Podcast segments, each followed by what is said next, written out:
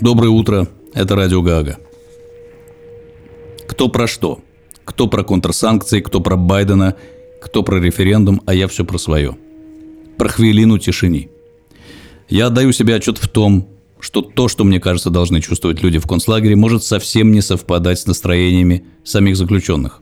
Там, где мне представляется злость, праведный гнев, сжатые кулаки, возможно, ночует апатия, моральное истощение, безысходность. Наша задача, напоминаю, была в том, чтобы с помощью какого-то в меру безопасного ритуала вернуть чувство локтя и солидарности. Потренироваться в коллективном действии снаружи, в офлайн, не в интернете.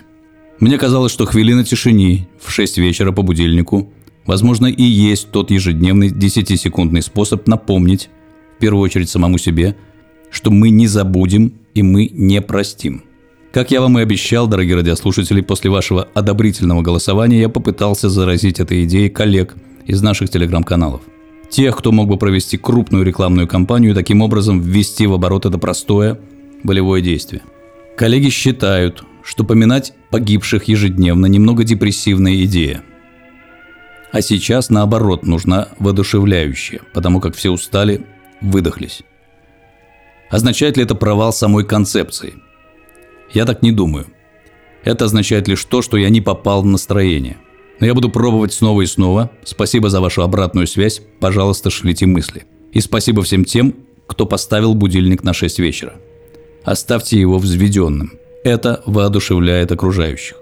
Нам вместе, однако, предстоит сочинить способ и начать действовать. Не потому, что я свихнулся и упрямо настаиваю на хвилине тишины, а потому, что я вижу в подобном коллективном действии важный шаг к победе – Такое действие, помимо тренировки воли, является важным психическим оружием против оккупационных войск. В такие времена, когда за помидоры со сметаной можно уехать на 30 суток. Я слышал много других предложений. Гирлянды в окнах, например, свечи, простое произнесение «дякуй». Так что продолжаем придумывать вместе. Давайте пока условимся, что будильник взведен. Это уже прогресс. Что касается ваших эмоций в конце этого трудного депрессивного года, выберите, что вам ближе и проголосуйте внизу. Я допускаю, что в воздухе действительно запрос на что-нибудь позитивное, на проблеск надежды, но хоть на что-то хорошее. Таких новостей у меня немного, но есть. Первое. Путин умоется кровью, если решится напасть на Украину. Украина сплочена, армия ее обучена и готова. Ответит на агрессию так, что мало не покажется.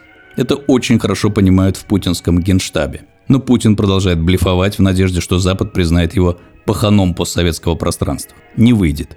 И не потому, что Запад готов умирать за Киев, а потому что в Украине граждане готовы встать на защиту своей независимости. В этом есть большой урок для нас, дорогие радиослушатели. Новость вторая. В городе Береза сгорел дотла автомобиль карателя. Владелец Volkswagen, зовут его Живнирук Александр Николаевич, майор лукашистских МВД. Этот пиздюк унижал и издевался над людьми в 2020 году. Третья новость. Мой старый друг, опытный дипломат, наблюдавший за маневрами Макея в Стокгольме с близкого расстояния, еще раз заверил меня, что Европа не бледанет. Колесо не провернется, торга не будет. Четвертая новость. Совбез обеспокоен настроениями внутри силового блока. Сотрудники, общаясь в доверительной дружеской обстановке с коллегами, высказывают открытое недовольство и критикуют Лукашенко по поводу ряда совершенных стратегических ошибок. Среди сотрудников распространяется мнение, что Лукашенко уже сбитый летчик. Повторяю, Лукашенко сбитый летчик. Ну и киберпартизаны – продолжают свои блистательные операции. Все меньше и меньше остается работы для судей неизбежного трибунала. Так что стакан наполовину полон, дорогие радиослушатели. Отчаиваться рано, копите злость. Однажды, правильно выбрав момент, нам придется психануть. И помните, выход из концлагеря находится слева. Направо вход в другой концлагерь. Не перепутайте. До следующей встречи. Живе Беларусь!